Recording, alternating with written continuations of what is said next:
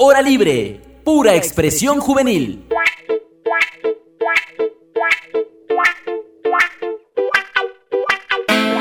Bueno, en este momento me encuentro con el doctor Pedro Coloma, es ex rector de la Unidad Educativa Municipal Eugenio Espejo y actualmente es docente de esta institución educativa. ¿Qué tal, doctor? Buenas tardes, ¿cómo está? Muy buenas tardes, eh, excelente, pasando muy bien en compañía de la familia en casa, prohibidos de salir, pero cuidándonos mucho.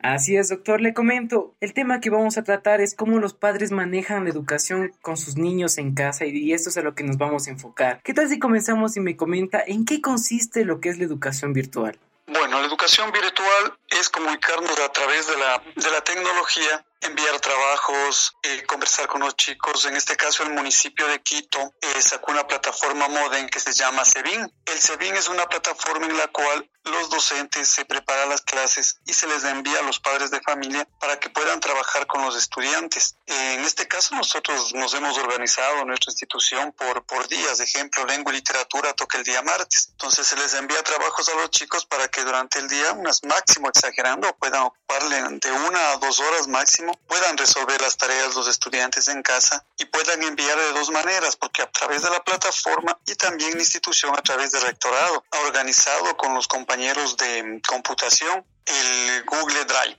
Entonces es otra manera también de enviar las tareas a los estudiantes para que puedan también en casa, no como una presión de trabajo, sino más que todo para que los chicos no pierdan el proceso educativo y vayan avanzando, si bien no como debe hacerse, pero sí paulatinamente, realizando actividades que no les aleja del proceso educativo. Doctor, eh, es muy entendido que los estudiantes en el entorno educativo, ya sea en el colegio, ya sea en la escuela, van a, van a recibir clases. ¿Cómo es el impacto que genera el cambio de entorno a los estudiantes que ahora reciben educación en la casa? Desde un punto de vista profesional, ¿cómo afecta este cambio de entorno?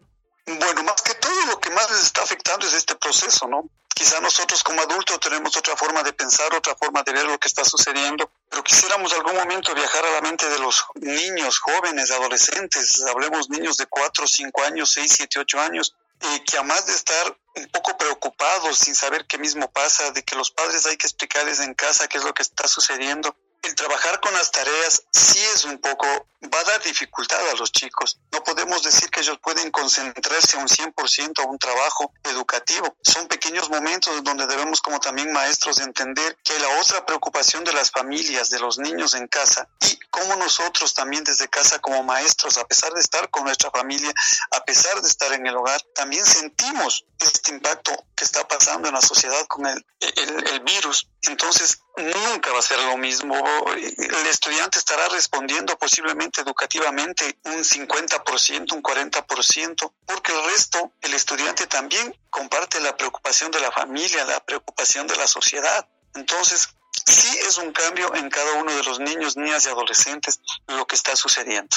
En referente a este cambio, que, genera la situación que estamos viviendo, ¿qué técnicas o metodologías podrían aplicar los padres para optimizar las tareas que se envían a los estudiantes para que su, para que su aprendizaje sea el más óptimo? ¿Qué metodologías podrían aplicar? Bueno, los padres de familia primero tendrían que ponerse en la piel de los docentes, de los maestros es muy diferente lo que hoy los padres están viviendo, quizá muchos sin poder resolver las tareas de los estudiantes en casa, sin tenerles la paciencia que tienen los maestros y maestras, eh, al saber que manejamos 35 estudiantes, quizá las fiscales 40, 45 estudiantes, particulares quizá 15, 20, 25 estudiantes. Entonces el padre de familia primero debe pensar y tomar esa posición, ¿no? De llenarse de paciencia, porque es llenarse de paciencia. Entonces en el hogar no va a ser lo mismo entonces, una recomendación al padre de familia, primero pensar en lo que es un maestro, pensar el trabajo del docente, llenarse de mucha paciencia. Posiblemente tendrán dos, tres hijos en casa, dos, tres tareas a la vez.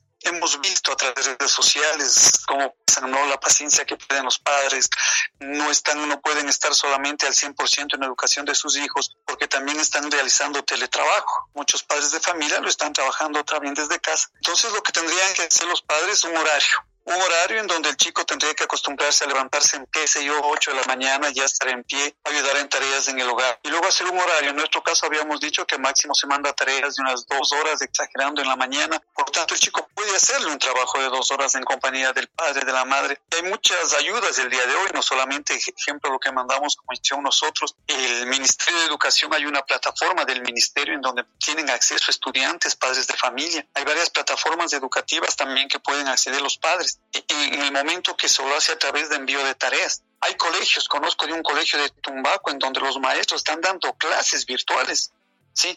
A través del Zoom han comprado, creo que cuesta 15 dólares mensuales, entonces lo están haciendo, entonces se conectan los 25, 30 estudiantes, 15 estudiantes con el maestro y directamente el maestro está dando clases ya virtuales a sus estudiantes. Aquí ya, está pasando, aquí en Tumbaco. Entonces, en nuestras unidades educativas fiscales y creo que municipales lo estamos haciendo a través de envío de tareas, de envío de trabajo. Entonces, el padre de familia vuelvo y reitero, tendrá que tener un horario, decir, qué sé yo, de 8 a 10, de 10 a 12, elaboramos la tarea y ir compartiendo con juegos, con otro tipo de actividad, de tal manera de no sentir esa presión en casa e inclusive llegar a, a conflictuar haber un conflicto familiar por las tareas, ¿no? Porque posiblemente el padre le responsabilice a la madre, la madre al padre, el padre diga hay un hermano mayor en casa, qué sé yo. Entonces tienen que compartir el proceso educativo en familia, tratando de hacer un horario, tratando de compartir con otras actividades de casa también, para que el estudiante no siente esa presión y ese, y ese peso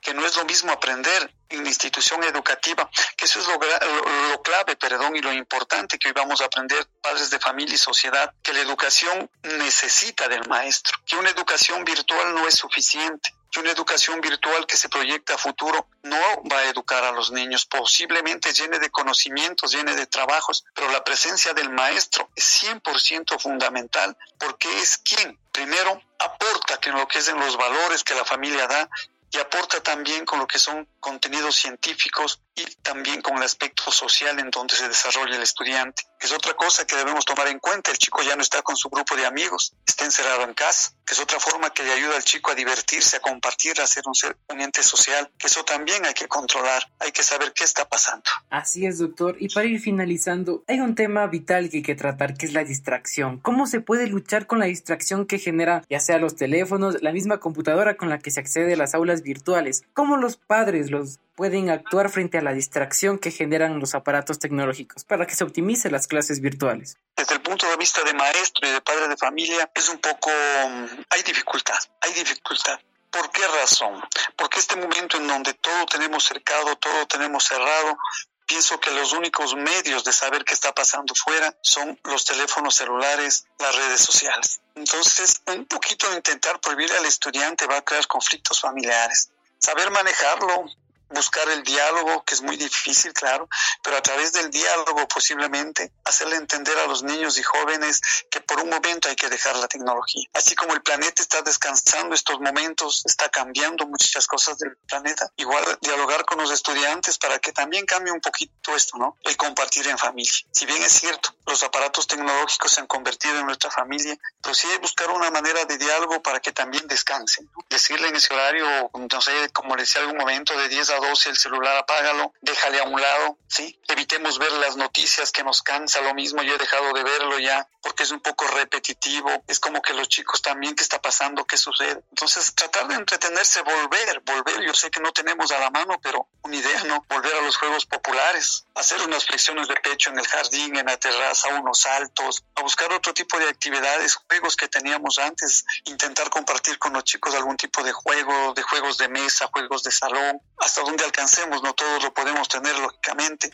pero sí tratar de buscar algún entretenimiento aparte, rompecabezas, cositas que tenemos en casa, ir recuperando, ir buscando cosas que tenemos afines para el entretenimiento de los niños y jóvenes. Quizás volver a recuperar, desempolvar los libros. Todos tienen en su casa su pequeña biblioteca, quizá hay libros en un cartón. Entonces empezar a desempolvar los libros, abrir las cajas de los recuerdos, a recuperar la lectura, a leer un cuento en familia, como lo hacían los abuelitos, apagar la luz, sentarnos y escuchar la lectura de un cuento. Tendremos que retomar un poquito cositas que los hemos como que lo hemos dejado en el armario, en los cartones, para que los chicos empiecen a, a pasar un poco diferente en casa, a compartir en casa y a no sentir este peso, esta presión este virus y más que todo la presión social que van a tener la presión familiar. Y recomendar a los compañeros maestros un poco dosificar las tareas, más son trabajos desde mi punto de vista de refuerzo, son trabajos eh, que el chico lo pueda hacer, lo pueda resolver, no enviar trabajos que lo dificulten al estudiante, que tenga que estar buscando más consultas, que posiblemente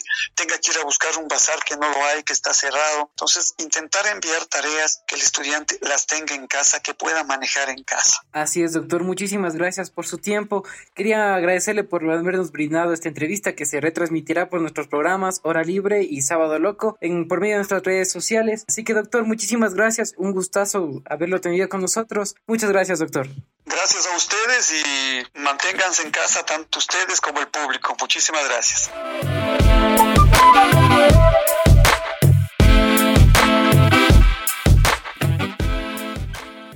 Sábado Loco y los reporteros populares.